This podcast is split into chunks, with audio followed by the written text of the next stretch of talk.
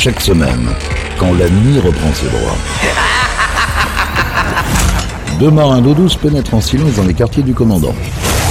Là, ils ouvrent un coffre dont la cachette est jalousement tenue secrète pour vous faire découvrir une partie des pépites Capitaine Stubbing. Salut à tous, bienvenue sur Pirates, nouvelle édition, nouvelle émission des pépites du Capitaine Stubbing.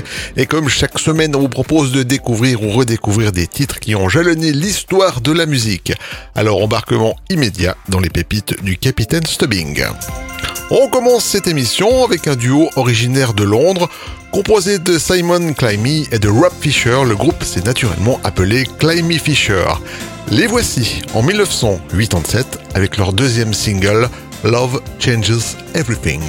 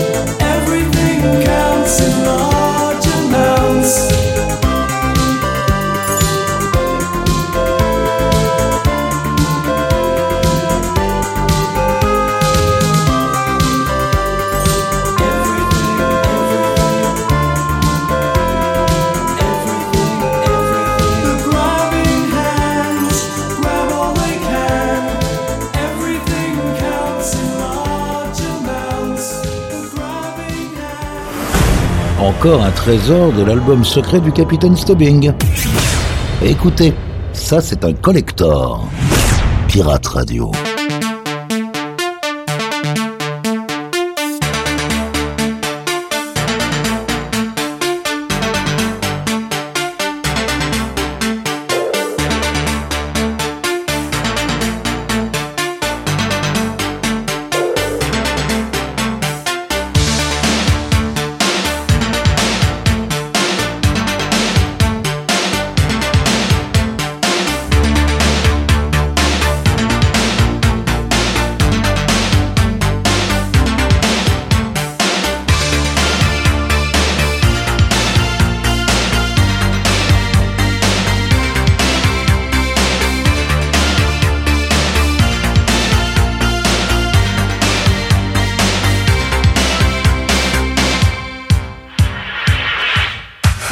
will suppress you.